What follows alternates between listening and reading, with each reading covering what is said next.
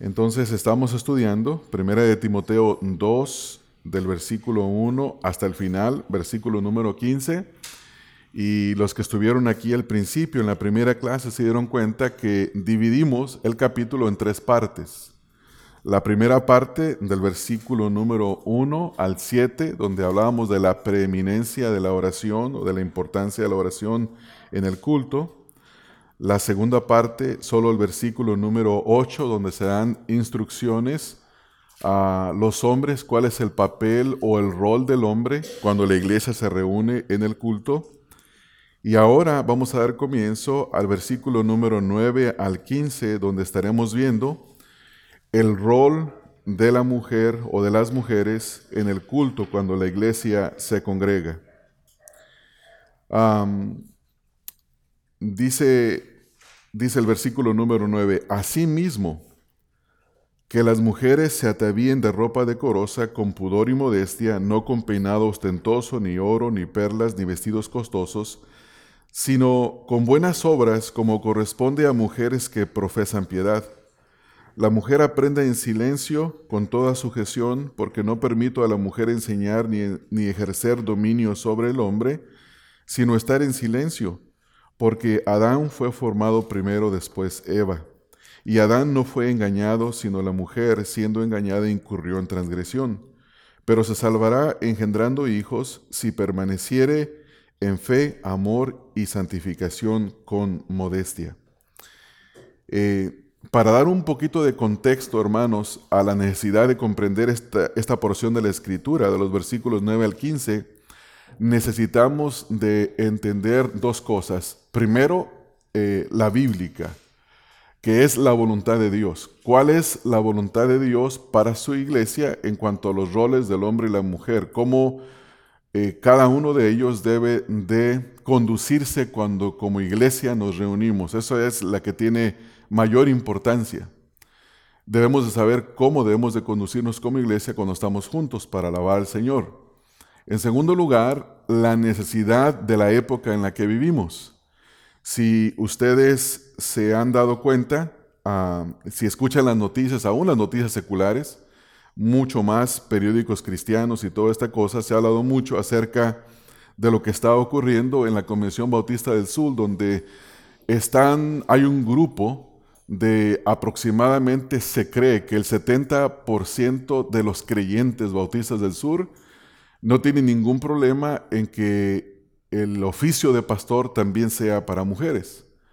Y esto implica desobedecer la escritura y redefinir la interpretación de la escritura y redefinir o cambiar la constitución de fe bautista, porque eso es lo que enseña lo que dice la escritura.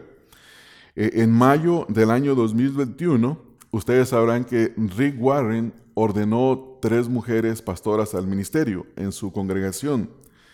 Y recientemente, en junio de este año, anunció que él se va a retirar del pastorado y trajo a un esposo, esposa, como pastor, pastora, para que tomaran el lugar que él va a dejar vacío. Eh, en este mismo año, en la Convención Bautista, Bautista del Sur, eh, se discutió el tema acerca de que si las mujeres pueden tomar el rol del pastor. E incluso hubo, hubo quien cuestionó lo que dice el mensaje de fe, de fe bautista, que habla acerca de que el rol del pastorado es solo para el hombre. Por ejemplo, dice la confesión de fe bautista, si bien tanto los hombres como las mujeres están dotados para el servicio en la iglesia, el oficio de pastor está limitado a los hombres calificados por las escrituras. Esto es lo que el mensaje de fe bautista dice, obviamente apegado a lo que la escritura dice. E, eso ya está puesto en cuestión. Uno de los argumentos que tienen estos grupos dentro de la convención es que que el, mensaje de la, el, statement, la declaración, este artículo no es lo suficientemente claro para saber si se limita solamente a los hombres, porque también las mujeres tienen el don de, ser, de, poder ser pastoras. Entonces se ha creado toda una, una controversia En el año 2021 la convención parece que entró en comunicación con Rick Warren acerca de esto. Él le respondió diciendo que la confesión de fe bautista no es muy clara, es más que incluso la escritura no es muy clara o no es muy definitiva en cuanto a que se prohíba el rol de pastor para la mujer, por lo tanto, se debería de investigar. Como resultado de esto, en lugar de presentar una moción en la, confesión, en la convención bautista, una moción acerca de que o Rick Warren se retracta de lo que hizo o se expulsa la, la iglesia de la convención, en, respuesta a esto lo que se decidió hacer fue que se hizo un comité para que se estudiara qué es un pastor, porque aparentemente no hay claridad en el tema, al menos eso es lo que ellos argumentan. Yo creo que sí hay claridad en el tema y creo que ellos lo tienen bien claro, solo que hay una, está envuelta la política, hay mucho dinero de por medio, hay millones de dólares de por medio, hay una iglesia que tiene miles de miembros que si expulsan a, la, a, esta iglesia, la convención tiene un bajón fuerte en cuanto a membresía, en cuanto a dinero, por lo tanto, les importa más redefinir la palabra de Dios eh, y no perder la membresía que apegarse a la palabra de Dios. En pocas palabras, los líderes de la convención están preocupados en agradar a los hombres y no en agradar a Dios. Y cuando alguien toca el tema en la convención anual, dice, no, no, no, no debemos de discutir por asuntos secundarios. Esos son, son cosas secundarias que no debemos discutir y recuérdense que el mundo nos está viendo. Eh, los líderes de la convención están preocupados de que el mundo los vea, pero no les importa lo que Dios dice. Esa es la triste realidad. Y yo lo voy a poner en palabras bien claras. Yo no tengo nada que perder, hermanos.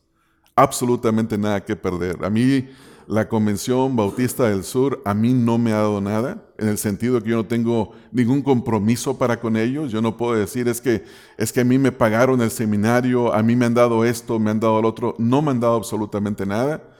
Eh, la Convención Bautista del Sur no tiene autoridad sobre nuestra congregación porque somos, aunque estamos afiliados a los Bautistas del Sur, somos autónomos en ese sentido. Eh, no pueden venir acá y decirnos qué hacer en cuanto a eso. Entonces, eh, lo que nos debe de preocupar a nosotros es qué dice la palabra de Dios, porque al fin, cuando un pastor entrega el ministerio o muere, él va a dar cuentas a Dios una iglesia tiene que dar cuentas a Dios. Como iglesia tiene que dar cuentas al Señor como miembros también. Entonces es importante este tema, en primer lugar, porque la Biblia lo enseña con tanta claridad y es importante por la época en la que nosotros estamos viviendo. Eh, de hecho, hermanos, los, que, los hermanos que tienen acceso al Internet, vayan a una, hay una aplicación que se llama G3, G3, así, así es, y es G3 Ministries y la pueden encontrar la aplicación ahí. Está todo en inglés, pero si la abren en su computadora, en su computadora, en el browser, en la esquina derecha, superior derecha, hay una, un icono que tiene eh, lenguaje. Si le hacen clic y le ponen español, el artículo se los traduce automáticamente en español. Y el artículo que se escribió esta semana es ¿Ganarán los liberales feministas los púlpitos de la convención? Y es un trata, específicamente con toda la crónica, la crónica de todo este asunto. De hecho, la información que yo tengo, que yo he, sacado, la saqué la, mayoría, excepto la fotografía donde Rick Warren ordenó las mujeres, ¿no? Pero toda la información que yo tengo aquí, yo la tomé de ese artículo, pero ese artículo tiene, cada información que tiene, tiene la fuente de donde la tomó. Y obviamente yo fui a la fuente y el artículo está correcto. Entonces, de, de paso, les animo a que, a que vean eso, lean el artículo. Es un artículo muy, pero muy bueno, muy recomendable. Entonces, ese es, el punto, esa es la situación. Por esa razón estamos estudiando ese tema. Eh, vamos a entonces a ver lo que dice el versículo número 9. Noten que el versículo número 9 eh, habla o comienza a hablar de la preparación de la mujer en el culto. En primer lugar, los hombres deben de prepararse para venir con un corazón dispuesto, es decir, un corazón en el que no, no tienen ira ni contienda con nadie, que tienen un corazón dispuesto a orar a Dios y a estar en comunión con los hombres. Y las mujeres se les ordena que se preparen desde su casa. O sea, eh, desde que una mujer está, se levanta por la mañana o en la tarde se prepara para ir al culto, tiene una responsabilidad. Y vean cómo comienza el versículo 9. Cuando dice, así mismo, esto quiere decir que las instrucciones continúan. Ya se dio instrucciones acerca de la preeminencia de la oración, se dio instrucciones a los hombres, ahora se da instrucciones a las mujeres. Dice, asimismo que las mujeres se atavíen de ropa decorosa. Entonces, entonces esta porción comienza con esta, esta palabra asimismo, que muestra que Pablo sigue con las instrucciones en relación a la conducta en el culto público. Así como los hombres deben de ser capaces de venir con manos santas, con una actitud correcta delante de Dios y delante de los demás, así mismo las mujeres lo deben de hacer en su forma de adornarse cuando vienen al culto. De, hecho, eso es algo muy propio de las mujeres. Las mujeres les gusta ah, adornarse. Es algo, eh, es, tiene que ver con la forma en la que Dios las creó. El hombre no es así. Ustedes no van a ver aquí a ningún hombre que venga con un adorno en el pelo, ¿verdad? Imagínense, si, alguien si uno de ustedes un día llega con un broche de mariposa, pues vamos a tener que hablar. El hombre no siente esa necesidad, no la siente. Yo nunca, nunca me he querido adornar el pelo, hermanos. el poco pelo que me queda, no me lo he querido adornar. Y la mujer, muchas mujeres sí sienten esa necesidad, se quieren adornar. Eh, se quieren colgar sus collares, eh, joyas, todo ese tipo de cosas. Pero noten lo que dice el versículo. En primer lugar, dice que las mujeres se atavíen, o sea que sí se adornen, tiene que ver esto con adorno, pero la ropa tiene que ser decorosa. Tiene que ser decorosa. O sea que la preparación de la mujer comienza en la casa. Pablo dice que la mujer se vista con ropa decorosa y aquí hay dos implicaciones. La primera es que la mujer por naturaleza le gusta adornarse en su manera de vestir y la segunda es que la mujer cristiana debe de ser propia en cuanto a la ocasión que es el culto de alabanza. Eh, un comentarista bíblico describe, perdón, un diccionario bíblico describe la palabra eh, adorno o atavío. Dice, la palabra griega se traduce atavío y significa arreglar o poner en orden, alistar. Una mujer debe de arreglarse de manera adecuada para el culto de adoración, lo cual incluye el uso de un vestuario decente que refleja un corazón santo y adornado con castidad.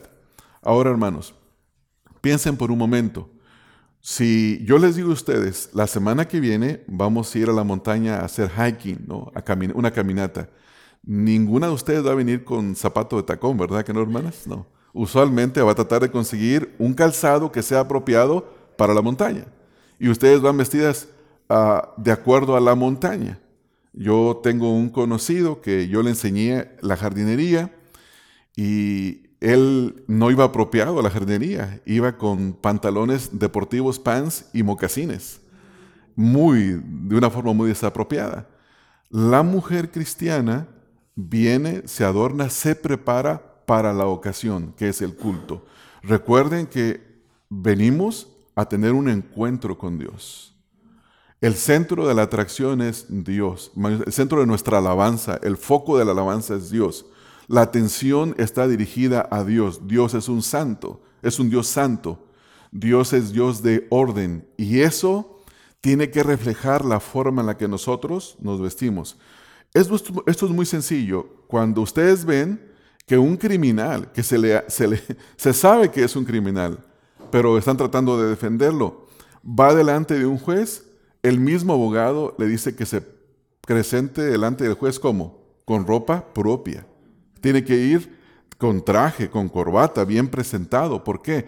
Porque el lugar, la persona que está frente a él, amerita ese respeto, esa reverencia. Eh, incluso la forma en la que se conduce delante del juez no puede ser impropio. Es más, el acusado no puede dirigirse al juez. Son los abogados. Hay toda una serie de formalidad. Esa misma idea viene delante de Dios cuando estamos en el culto. Entonces, esta es la idea que estamos aquí. Entonces, el adorno comienza, de, la preparación comienza en casa. En segundo lugar, el adorno externo refleja el interno, porque dice ahí que se vista con pudor y modestia. O sea que el apóstol Pablo está indicando, instruyendo aquí a las mujeres cristianas a que se adornen de tal manera que su adorno externo esté totalmente influenciado por esta cualidad de carácter que es el pudor y la modestia, es decir, un carácter que refleja la piedad cristiana. Esta palabra que utiliza aquí, pudor, se refiere a la moderación mezclada con humildad, que también incluye cierta noción de pena o de vergüenza. También puede referirse al rechazo de todo lo que deshonre a Dios y también a tristeza por el pecado. O sea que cuando una mujer cristiana viene al culto, tiene que reflejar esta clase de pudor. Tiene que haber moderación y tiene que haber humildad. O sea que con venirse, hermanos, a una reunión, a, una congregación como la nuestra, con una bolsa de dos mil dólares, de mil quinientos dólares, dos mil dólares de marca, por ejemplo, una bolsa, no sé, no sé qué bolsa les gustan a las mujeres, ¿no? Pero algo caro, es como que es un poco impropio para el servicio. No es propio. ¿Por qué razón? Porque una bolsa de ese tipo lo que está haciendo es llamar la atención de otras mujeres. Dice, mira mm, el tipo de bolsa que yo uso con lo que me adorno. Traer eh, otro tipo de adornos que se van a mencionar acá no son propios. Entonces, la ropa la manera de vestirse de la mujer cristiana está gobernada o regida por el pudor. Y este pudor tiene que ver con humildad, tiene que ver con una moderación. La segunda palabra es modestia. Esta modestia se refiere al dominio propio sobre las pasiones sexuales. Es la sabiduría que obra en el autocontrol del pensamiento de uno Así que el pudor y la modestia ayudan a la mujer cristiana a vestirse de una forma moderada y recatada. Recuerdo aquí en la congregación, en un tiempo, había algunas mujeres que les gustaba mucho el escote, pocas, pero les gustaba. Y recuerdo que hablamos con nuestra hermana Guadalupe Ordóñez, que algunos de ustedes no, la, no tuvieron el gusto de conocerla, y le dijimos, hermana, usted como una de las hermanas ancianas, adultas, tiene que hablar con estas mujeres, ¿no? Este, gracias a Dios eso pasó. Pero no hay ninguna necesidad, hermanas, no lo voy a decir a los hermanos, hermanas, de que una mujer venga mostrando todo el escote. ¿Por qué? ¿Por qué razón? ¿Para qué? Tiene que vestirse con pudor, con humildad, con, con recato. Entonces, esto es lo que se le pide en su forma de oración. Ahora, noten que en el enseguida dice lo que el adorno no debe tener o lo que debe evitar. Versículo número 9 ahí mismo dice, no, no con peinado ostentoso, ni oro, ni perlas, ni vestidos costosos. La palabra peinado ostentoso, esta palabra ostentoso tiene que ver con entretejer y habla de un peinado elaborado. Es decir, que una mujer cristiana todos los sábados se va al salón y pide que le hagan esos peinados que a veces son como para la ocasión de una boda, ¿no? Quizás tengan un lugar, pero no son como para la reunión normal del culto, el culto normal. Y obviamente aquí estamos hablando de este tipo de peinados que eran ocupaban demasiada elaboración, que la, mujer estaba tan preocupada en sí misma que quería algo que la distinguiera delante de las demás mujeres en la iglesia. Y entonces esto es lo que hay en mente. En primer lugar, aquí la mujer cristiana dice que debe evitar lo que es ostentoso en el peinado. Esta palabra, como ya lo dije, significa entretejido, perdón, tejido elaborado. Eh, es decir, que la idea aquí es que las mujeres cristianas no tomen tanto tiempo para adornar su cabello de tal manera que llamen la atención de otras mujeres o de los hombres cuando lleguen al culto. Ellas mismas se pueden convertir en el centro de la atracción. Ese es el punto aquí, ¿no? Entonces, obviamente también, hermanas, pues deben de peinarse, ¿verdad? no, me refiero a hermanas que a veces uno llega a congregación, a mí me tocó ir a congregaciones donde a las hermanas se les prohibía el maquillaje, se les prohibía el adorno de pelo y todas tenían que tener el pelo largo y se tenían que poner un velo en el pelo. Entonces, ah, pero los hombres bien rasurados de traje y bien olorientos a perfume, ¿no? Eso, eso, eso es legalismo, hermanos. Eso, eso es muy triste. Aquí dice que se adorne, pero hay una forma de adornarse, ¿no? Entonces seguimos. Ahora, hay que entender un poco el contexto para ver lo que esto significa. Cuando dice el versículo ahí que no el peinado no es ostentoso, y lo dice ni oro, ni perlas, ni vestidos costosos. Un comentarista bíblico dice lo siguiente. Dice, la segunda prohibición que hace el apóstol es que las mujeres cristianas no se adornen con oro, ni perlas, ni vestidos costosos. La razón para esta instrucción viene de hacer la misma que ellas se convierten en el centro del culto público, sino que más bien se vistan de tal manera que pasen desapercibidas a los demás y no llamen la atención. Dice, sigue diciendo él, permítanme, aquí pasó algo que si, si yo fuera pentecostal le echaría la culpa al diablo. Miren la pantalla cómo se puso. Se borró todo. Padre. no hay problema, hermanos. Yo, yo estudié mis notas, no ocupo mis notas. En lo que William Hendrickson es el comentarista bíblico. Él habla que en aquel tiempo la esposa de Calígula, el emperador, le encantaba adornarse su cabello con perlas. Y para encontrar una perla, habían que ir, obviamente en aquel tiempo no, no es como hoy que las perlas pueden cultivar en agua dulce, había que ir al mar, había que sacarlas y eran costosísimas.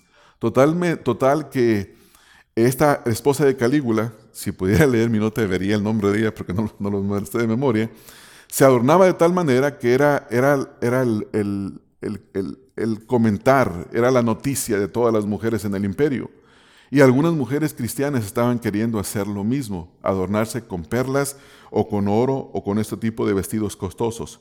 Otro comentarista bíblico dice que los vestidos costosos de, las mujeres en ese tiempo podían costar lo de un año de salario de un hombre. Imagínense, hermanos, probablemente estamos hablando como el sueldo mínimo, ¿no?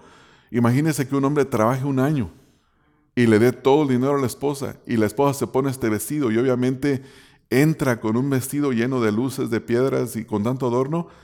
Dígame si ustedes, si esa persona no va a ser el centro de la atracción en el servicio. Sí lo va a ser. Está llamando la atención. Algo muy costoso, despampanante, escandaloso, dice, volteenme a ver. Eso es lo que está diciendo. Volteenme a ver, ¿no? Ya se volvió otra vez la nota, hermanos. Ya este, el diablo se asustó y se fue. ok, se llamaba Lolita, la esposa, la esposa.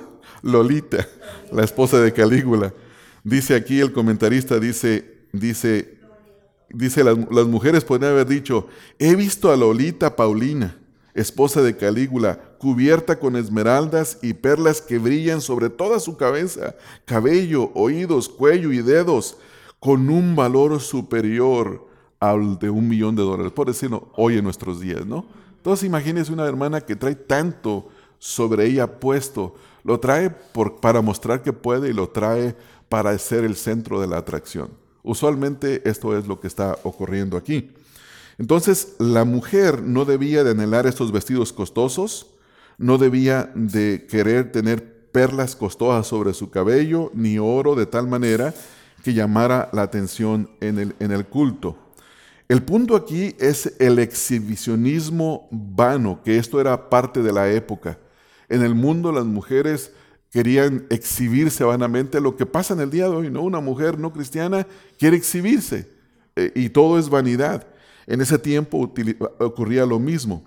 lo contrario a esto es que las mujeres cristianas mm, tenían que entender que lo más importante era que si ellas hacían eso, ofendían a su Creador. O sea, si se vestían de tal manera que ellas fueran el centro de la atracción, estaban ofendiendo a Dios para quien la alabanza y la adoración se hacía en el grupo de los creyentes.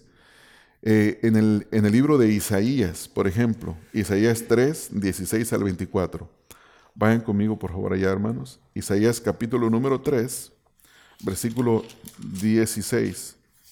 al versículo número 24. Dice la palabra del Señor así. Juicio contra las hijas de Sión es el encabezado que yo tengo aquí en mi Biblia. Asimismo dice Jehová, por cuanto las hijas de Sión se ensoberbecen y andan con cuello erguido y con ojos desvergonzados, cuando andan van danzando y haciendo y haciendo son con los pies. Por tanto, el Señor raerá la cabeza de las hijas de Sión y Jehová descubrirá sus vergüenzas.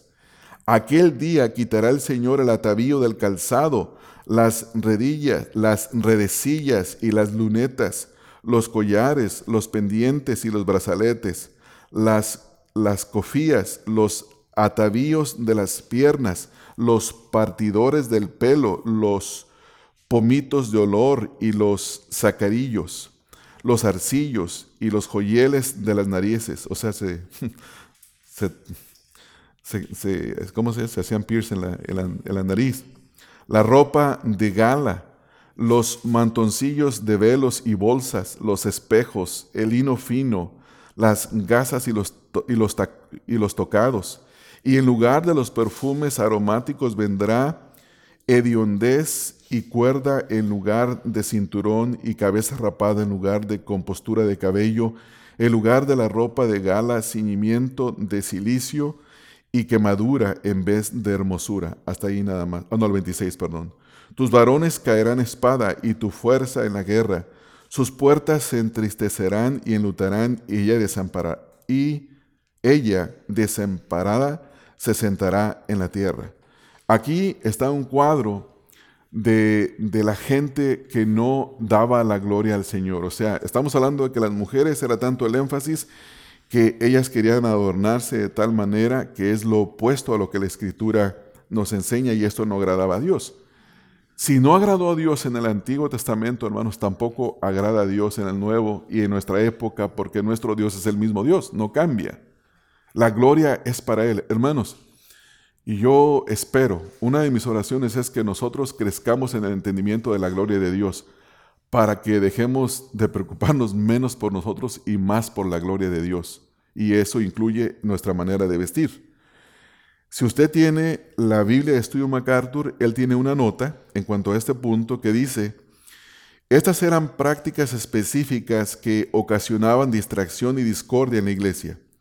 Las mujeres en el primer siglo adornaban muchas veces sus peinados con oro y perlas u otras joyas para llamar la atención de todos a ellas mismas, así como a su riqueza o belleza.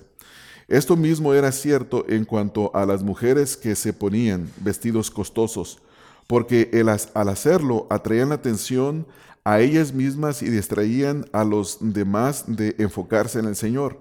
Además hacían que las mujeres con menos recursos sintieran envidia. Lo que Pablo se propuso fue prohibir la obsesión de ciertas mujeres con el alarde de su riqueza e impedir que distrajeran al resto de la congregación en el culto al Señor. O sea que esta es la razón por la prohibición que se da aquí en cuanto a los vestidos, a los peinados, al oro, a las perlas y a los vestidos costosos. Ahora, versículo número 10. En el versículo número 10 se describe el adorno que se debe de fomentar, el adorno que se debe de fomentar. Noten que comienza con una palabra que, implica contraste. Dice, sino con, sino con buenas obras, como corresponde a mujeres que profesan piedad. O sea, por el contrario, las mujeres cristianas debían de preocuparse más bien en el adorno de su carácter, en la clase de conducta, la vida que ellas llevaban entre la congregación unos para con otros. Ellas debían más bien de preocuparse por el hecho de hacer buenas obras que por el hecho de estar preocupadas en el adorno externo. Más bien debían de adornarse de tal manera que estuviera en armonía con lo que ellos profesaban. Es como si yo les digo, hay, un chiste eh, en, inglés, pero en, español se dice predicar moral en calzoncillos. ¿Sí entienden ese chiste, verdad? O sea, si una persona hablaba de moral, pues tiene que mostrarlo con una buena vestimenta que refleje la moral. Pero si alguien está hablando de moral y trae calzoncillos, o sea, ropa interior, solamente va a decir, oye, qué incongruente. Primero arréglate y luego háblame de moral.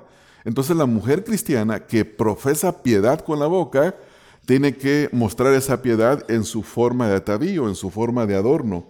Y eso es lo que está diciendo aquí este versículo. Ahora, eh, esto es lo que la mujer debía de hacer, las, las buenas obras, el carácter. Las buenas obras en la escritura sabemos que no son para justificarnos delante de Dios, pero sí para mostrar que hemos sido justificados. O sea que no porque las buenas obras no nos salvan, no debemos de vivir o andar en buenas obras. Las buenas obras muestran que hemos sido salvados. Entonces, lo que se dice con la boca, soy mujer cristiana, mujer piadosa, tiene que verse con los hechos, eh, la forma de andar, la forma de vestirse, la forma de actuar, ¿no? Ese, eso, es la, eso es la cosa. Ahora, en los versículos 11 y 12, en esos versículos habla de la actividad en el culto, cómo ellas se debían de conducir. Ya llegó la mujer cristiana al culto, ya sabemos que llegó bien, que llegó adornada de una manera propia. Ahora, ¿cómo se debe de conducir en el culto? ¿Qué le corresponde hacer y qué es lo que no debe hacer? En este versículo 11 y versículo número 12 dice en primer lugar, la mujer aprende en silencio con toda sujeción. Este es un versículo que muchos hombres lo han mal usado eh, y, y han llegado al extremo de que las mujeres en la congregación no pueden hablar, se les prohíbe hablar. Pero este versículo, cuando dice que aprenda en silencio, está hablando de un contexto y el contexto es la enseñanza. O sea que aprender en silencio significa que no tome el lugar de la enseñanza. Eso es lo que significa en este contexto. Vamos a verlo con detalle. Entonces, en primer lugar, la mujer aprende, no enseña. Esto es lo que el versículo quiere decir. No ejerce autoridad sobre el hombre. Son dos cosas que el versículo 11 y 12 enseñan. Primero, no toma el lugar de la enseñanza, versículo 11. Segundo, no tiene gobierno sobre el hombre, porque el rol de liderazgo se lo dio Dios al hombre. Dice, porque no permito a la mujer, y cuando dice a la mujer se refiere a cualquier mujer, dice, enseñar ni ejercer dominio sobre el hombre, sino estar en silencio, porque Adán fue formado primero, después Eva. Perdón, me pasé el versículo. La palabra clave en el, en el versículo 11 y 12 es enseñar. Esta es la palabra en la que se debe interpretar los dos versículos. Cuando dice el versículo 11, la mujer aprende en silencio con toda sujeción, lo que Pablo está diciendo aquí es, no tome el lugar de la enseñanza, sométase al liderazgo de la iglesia. Eso es lo que está diciendo. Entonces, Pablo dice en primer lugar, no permito. Pablo conscientemente escribe aquí, obviamente con la autoridad de ser un apóstol, él tiene la autoridad para decirle a la iglesia, porque hay algunos que han interpretado este versículo diciendo, oh, es que eso lo dice Pablo de él mismo. Pablo era machista. Otra cosa que se dice de Pablo es que no era casado. Dice, pues como él no tuvo que lidiar con su mujer en la casa, se le hacía fácil dar estas instrucciones. Nada de eso es cierto, hermanos. En este contexto se prohíben dos cosas. Primero, la primera cosa que se prohíbe es que las mujeres no se les permite enseñar públicamente las escrituras, la doctrina cristiana a los hombres en la iglesia. Eh, y, y eso tiene que esto tiene que implicar en el contexto cuando la iglesia se reúne. Segundo, las mujeres no pueden ejercer autoridad sobre los hombres en la iglesia. La referencia tanto para enseñar como para ejercer autoridad aquí están dentro del contexto de una iglesia que se reúne. Ahora, eso no quiere decir, hermanas, que cuando estamos en una reunión de negocios o se hace una proposición para algo, eso no quiere decir que ninguna hermana no pueda. Las hermanas pueden hablar. Las hermanas pueden dar su punto de vista. Aquí la prohibición está en el contexto de la enseñanza. En una mujer no puede enseñar a la congregación donde hay hombres. Ahorita vamos a ver dónde sí puede enseñar.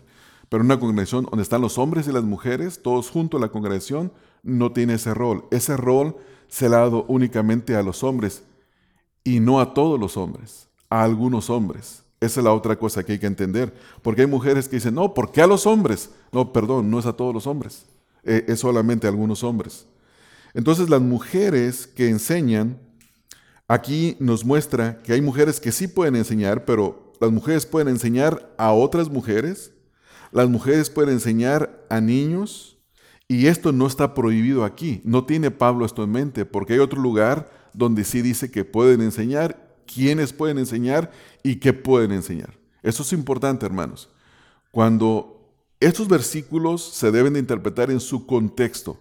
Es un contexto donde la iglesia se reúne. No pueden enseñar donde está toda la iglesia y hay hombres. Ellas pueden enseñar a otras mujeres y pueden enseñar a niños, pero en este capítulo no está eso en vista. O sea que no podemos tomar este versículo y hacer como una regla de todo un Nuevo Testamento y decir las mujeres no pueden hablar. Ese es un pecado. Eso es distorsionar las escrituras. Entonces, ¿qué dice la escritura en cuanto a la enseñanza? Las mujeres que enseñan a Tito capítulo 2, versículo número 4. En el contexto, versículo 3 dice, las ancianas Asimismo sean reverentes en su porte, aquí habla de la forma de vestirse, no calumniadoras, a la de carácter, no esclavas del vino, maestras del bien. Y lo dice, que enseñen a las mujeres jóvenes a amar a sus maridos y a sus hijos, a ser prudentes, castas, cuidadosas de su casa, buenas, sujetas a sus maridos, para que la palabra de Dios no sea blasfemada. Entonces, en primer lugar, ¿quién? Dice que las mujeres ancianas. Y obviamente en aquel tiempo, recuerden que el, periodo de vida en aquel tiempo era muy corto.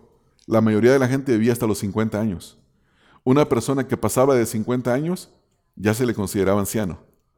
A los 60, usted es un súper anciano en ese tiempo. No estaban, eh, Pablo dice, se cree que Pablo escribe una de las cartas a la edad de 60 y dice, yo anciano, ya grande de edad. Entonces, estas mujeres ancianas, primero, ¿quiénes? Las mujeres ancianas, que son, tienen que tener cierta conducta, mire, son reverentes en su porte, tienen un buen carácter. Versículo 4, ¿a quién deben enseñar? Que enseñen a las mujeres jóvenes ¿Qué les deben de enseñar? Amar a sus, a sus maridos, a sus hijos, a ser prudentes, tiene que ver con carácter, castas, cuidadosas de su casa, buenas, sujetas a sus maridos. ¿Por qué propósito, hermanos? Para que la palabra de Dios no sea blasfemada. O sea, cuando una mujer cristiana no hace esto, la palabra de Dios es blasfemada. Entonces, hermanas, sí se permite enseñar a las mujeres. Otro versículo, aquí en primera de, segunda de Timoteo, capítulo 2, en el, no, capítulo 1, versículo 5. Segunda de Timoteo 1, 5. Acuerden que Pablo está escribiendo a Timoteo y en el versículo 5 dice, trayendo a la memoria la fe no fingida que hay en ti, la cual habitó primero en tu abuela Loida y en tu madre Eunice, y estoy seguro que también en ti. La implicación es que la abuela y la madre de Timoteo le enseñaron la palabra. Le enseñaron la palabra. No sé si me equivoco, a lo mejor ustedes, alguno de ustedes me corrige. ¿Quién era el que era griego, Tito o Timoteo? Tenía un padre, un padre griego. Timoteo, ¿verdad? Sí. Entonces, en este caso, el padre de Timoteo no era la persona principal en la enseñanza Puede, ser que no hubiera sido la persona principal. Se cree que las personas principales en la enseñanza eran la abuela y la madre porque eran de origen hebreo. Entonces, e, ellas enseñaron a sus hijos, a su hijo, a Timoteo. Y obviamente hicieron un buen trabajo en la enseñanza. O sea, este es el contexto que no se prohíbe y, el cual la palabra de Dios afirma. Entonces, en este pasaje, Tampoco se tiene en cuenta el papel de la mujer en situaciones de liderazgo fuera de la iglesia. Por ejemplo, si, si aquí en el monte corre una mujer para, para alcalde, ¿nos vamos a oponer? No, yo no me opongo, hermanos. Algunos van a decir que sí. Personalmente a mí me tiene eso sin cuidado, no me preocupa. Si una mujer policía me detiene, le voy a decir que no me puede dar ticket porque es mujer. Aunque no estoy yo, aunque yo no quisiera que mi hija fuera policía. No quisiera que mi hija fuera al ejército. No quisiera que mi hija corriera ninguno de esos cargos. Yo creo, creo que la mujer tiene ciertas cosas que puede y debe de hacer, más bien que son propias para ella de hacer, pero obviamente mi autoridad se limita a mi esposa y a mi hija. Más de eso yo no puedo decir. Si uno de ustedes tiene una hija que quiere ser policía, yo puedo estar en desacuerdo, pero si ustedes están de acuerdo, yo no les puedo decir nada. Si me preguntan, les digo qué pienso, pero no puedo forzarlos a que no, a que no la dejen entrar a la policía. Eh, yo estoy en contra de que una mujer vaya a la guerra. ¿Por qué razón? Porque son las primeras que van a maltratar al enemigo, hermanos. Son las, y, incluso en el mismo ejército sufren un cierto maltrato que no es propio. Entonces, ¿para qué arriesgar todo eso? No, no, no es propio eso. Entonces, eh, puede tener algún cargo público, puede ser cualquier cosa. Eh, cuando dice aquí ejercer autoridad, ya ahora en el versículo número, perdón, me salí, Primera de Timoteo 2, versículo 12, dice, ni ejercer dominio sobre el hombre. Noten lo que dice aquí, este dominio se encuentra, esta palabra, autoridad, se encuentra solo aquí en el, Nuevo Testamento. Eh,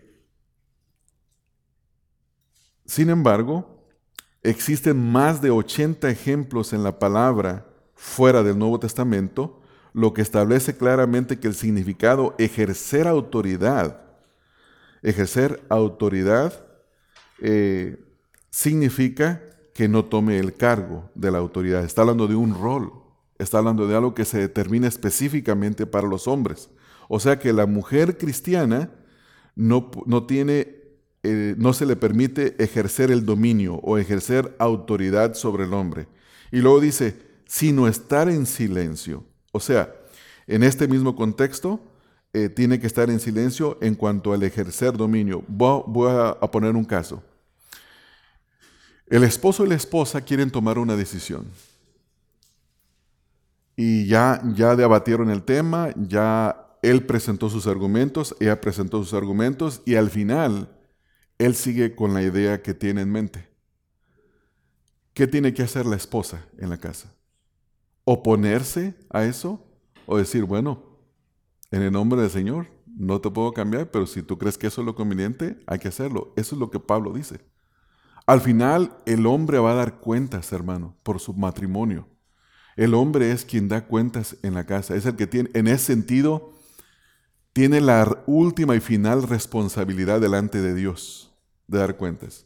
Em, en algo muy simple, vamos a poner algo muy simple. Em, a mí me encanta la tecnología. A mi esposa la usa, pero no le preocupa. ¿No es así, Ter? Si yo tengo un teléfono de dos años, yo quiero comprar otro nuevo. Mi esposa puede durar cinco años con el mismo y no tiene ningún problema. Supongamos que yo digo, voy a vender esta computadora porque quiero comprar otra nueva, por ejemplo. Mi esposa diría, ¿para qué la vendes? Úsala, sigue usando. Ella lo usaría hasta que truena. Duró siete años con un iPad, hermano, con eso les digo todo. Ya no hacía nada el iPad, ya no, ya no agarraba nada, ya no se movía. ¿Por qué no sirve? No hace mucho que lo compré, siete años, hermano. Entonces, al final, si yo ya me trata de persuadir a mí que no la venda y yo todavía digo, no, yo la quiero vender, ella no tiene por qué pelearse, no tiene por qué enojarse. O sea, yo la vendo y, si puedo, no afecta a nuestra economía, puedo comprar otra. Ese, hasta ese punto, la, autoridad, la responsabilidad todavía recae en el hombre hasta el final. Pero en la sociedad en la que vivimos, obviamente es muy opuesta a todas esas cosas, ¿no? Eh, se espera que los esposos cristianos buscan el bienestar en la casa siempre. Siempre lo deben de buscar. Y, y esto es lo que se espera que ocurra en el hogar. Faltan 10 minutos, hermanos, tengo que apurarme. Ahora, dice el versículo número 13, versículo número 13. Porque Adán fue formado primero, después Eva. En primer lugar, no, versículo 12, no. Porque no permito a la mujer enseñar ni este dominio. Ok, sí, versículo 13. Aquí va a dar en el versículo número 13 razones por las que está instruyendo de esta manera. ¿Por qué razón el hombre tiene la, el, el rol de la enseñanza, de ser pastor, y por qué tiene el rol de autoridad en su casa? ¿Por qué razón? La primera razón que se da está en el versículo 13. Es el orden de la creación. El orden de la creación. Dice, cuando, cuando Pablo dice, porque, esto introduce la base bíblica para la prohibición. Nos da una razón. ¿Por qué está prohibido para la mujer que tome la autoridad en cuanto a la enseñanza o enseñar a los hombres y mujeres? ¿Por qué la mujer no debe de ejercer dominio sobre el hombre? Número uno, Adán, Adán, dice, y Adán, 13, porque Adán fue formado primero, después Eva. O sea, porque Dios así lo designó. Hay un orden en la creación. La razón por la que Dios formó a Adán primero es porque Él es la cabeza, Él es la autoridad. Entonces, esta es la primera razón que se nos da aquí. Y aquí Pablo indica que la prohibición se basa en los motivos, en primer lugar, del el orden. Dios creó, creó, formó primero a Adán y en segundo lugar a Eva. La palabra formó o hizo, creó, es el mismo término que se usa en la traducción la Septuaginta para Génesis 2, 7 y 8. Esta traducción que se hizo del hebreo al griego. O sea que en mente tiene Pablo esto, que habla de la creación. Entonces, el argumento aquí es evidente que se refiere a la creación. El argumento de Pablo indica que los roles de género en la iglesia no son simplemente el resultado de la caída, sino que están enraizados en la creación y por lo tanto se aplican a todas las culturas en todos los tiempos. O sea que esto ocurrió antes de que el hombre y la mujer pecaran. Entonces, el significado de este pasaje eh, es, es, muy amplio y, sin embargo es muy discutido en nuestros días. Vean, por ejemplo, aquí dice, hay algunos, algunas interpretaciones. Les voy a leer tres interpretaciones en cuanto a este pasaje. Por ejemplo, uno dice, la razón del mandato de Pablo fue que las mujeres estaban enseñando falsa doctrina en Éfeso. O sea, por eso no deben enseñar. Eh, algunos dicen, no es cierto, porque en el capítulo 1, versículo número 3 dice, como te rogué que te quedase en Éfeso cuando fui a Macedonia para que mandases a algunos que no enseñen diferente doctrina. Estos eran falsos maestros, eran hombres. Y en Hechos capítulo número 20 dice, se levantarán de entre vosotros hombres perversos. O sea que habla de masculino, no de femenino. Entonces, cuando un comentarista dice, es que la prohibición es porque había falsas maestras, no es cierto. Eso no es lo que está en mente acá. En segundo lugar, Pablo dijo esto, dicen unos, Pablo dijo esto porque las mujeres en esa cultura no estaban lo suficientemente educadas para enseñar. O sea que dicen, no, es que las mujeres no estaban, eh, no tenían educación, por eso no podían enseñar en los púlpitos. Y la pregunta es, entonces hoy se pueden enseñar porque hay mujeres altamente calificadas, ¿no? Intelectualmente desarrolladas, pueden enseñar. No, tampoco es la prohibición, porque el versículo 13 y 14 no lo dicen. Tercer lugar, unos dicen, este fue un mandato temporal solo para su cultura. Tampoco lo dice, porque nos habla desde el contexto eh, de la creación y luego todavía en el versículo 15 lo sigue explicando. Entonces, bueno, hay muchas más cosas en cuanto a esto. Podríamos ampliar más, pero vamos a, parar ahí. Versículo 14. Dice la segunda razón. Versículo 13, el orden de la creación. Versículo 14, el engaño de la mujer. Esta es la segunda razón por la que la escritura prohíbe que la mujer enseñe. Vean lo que dice ahí. Y Adán no fue engañado, sino que la mujer siendo engañada incurrió en transgresión. Aquí los comentaristas bíblicos dicen dos cosas. Una cosa que ellos dicen es que Eva nunca debería haber hablado con la serpiente, sino que más bien Eva debería de haber dirigido la atención a su marido, traer a su marido para que él discutiera con la serpiente. Y ella, al, no someterse a su marido o no traer a su marido, tomó, usurpó el lugar del marido haciendo esa conversación con la serpiente y por esa razón fue engañada. Aunque el hombre también fue engañado, tomó y le dio, la mujer le dio al hombre. Pero esta es la razón que se nos da aquí. Adán no fue engañado, pero la mujer sí. Segunda razón que da aquí Pablo es que aunque Eva pecó primero como resultado de haber sido engañada, el pecado de Adán fue consciente y voluntario, como consecuencias devastadoras para toda la raza humana, de acuerdo a Romanos 5:12. O sea que la mujer incurrió en transgresión siendo enseñada porque tomó la posición de liderazgo en lugar de dejar que su marido hablara con la serpiente. Entonces, esas son las dos razones. Número, versículo 15, y concluimos. En el versículo número 15, o sea, piensen en un poquito en el contexto. Hay orden de la creación, pero el contexto inmediato del versículo 15 es el versículo 14. Si no entendemos el versículo 14, no podemos interpretar correctamente el 15. El versículo 15 dice, pero se salvará engendrando hijos si permaneciera en fe, amor y santificación con modestia. Primer cosa, ¿por qué dice que se salvará engendrando hijos?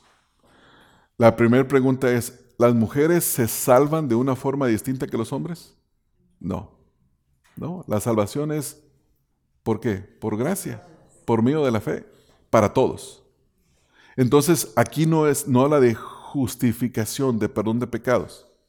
Lo descartamos. La palabra salvar es una palabra integral en la Biblia. Esta palabra puede tener significados distintos dependiendo el contexto en el que se usa. En este contexto debe de interpretarse con referencia al versículo 14 inmediato.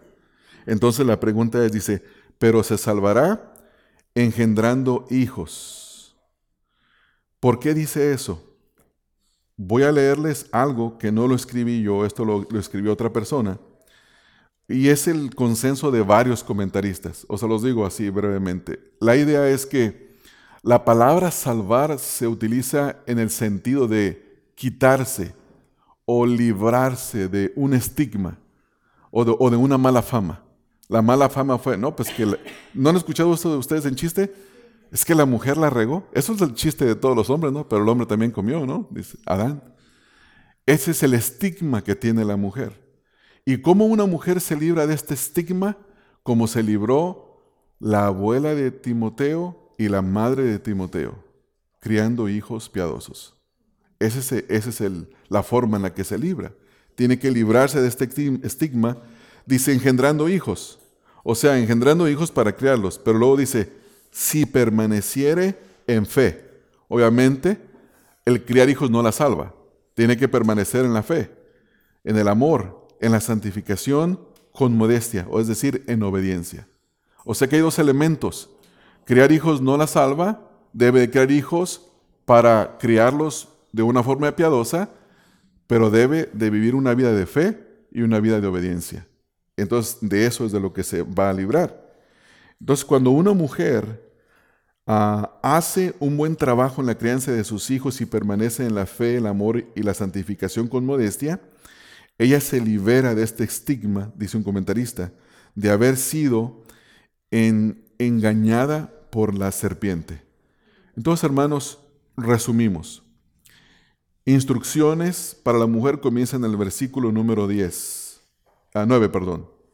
Las mujeres deben de prepararse para ir al culto adornadas de una manera propia. Las mujeres no deben de adornarse de tal manera que ellas vengan a ser el centro de la atención en el culto. Las mujeres, versículo 10, deben de adornarse de buenas obras, porque esto le corresponde a las mujeres que profesan piedad. Versículo número 11. La mujer no debe de tomar el rol de la enseñanza que le corresponde a algunos hombres, en ese sentido debe de permanecer en silencio, o sea, no debe de ser maestra de la congregación. Versículo 12. La mujer no puede enseñar en la congregación, tampoco puede enseñar al hombre, tampoco puede ejercer dominio sobre el hombre, sino permanecer o estar en silencio en el contexto de no enseñar. Versículo 13. Las razones para esto es que es el orden de la creación. Versículo 14. El estigma que la mujer ya tiene. Versículo 15. Cómo se libra de ese estigma. Criando hijos y permaneciendo en fe, amor, santificación con toda modestia. Entonces, hermanas, hermanos, nosotros, al igual que en el principio, que esas mujeres necesitaron, estos hombres y mujeres necesitaron de ser instruidos para saber cómo conducirse en el culto, nosotros hoy en día necesitamos también de ser instruidos nuevamente. ¿Por qué?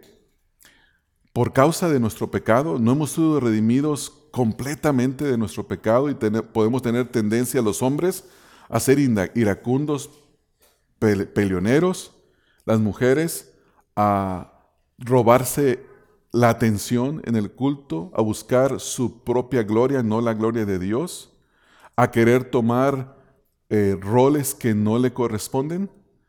Entonces, para evitar todo esto que deshonra al Señor y más bien ser una congregación que trae honra y gloria a Dios, obedecemos lo que dice la Escritura y, da risa decir esto, y nos resistimos a la influencia de la Convención Bautista del Sur. Yo digo porque eso es lo que está ocurriendo entre nosotros ahorita, ¿no? Entonces, les animo, hermanos, a que sigan leyendo esas cosas. Les animo a que, a que, a que sigan adelante buscando obedecer al Señor.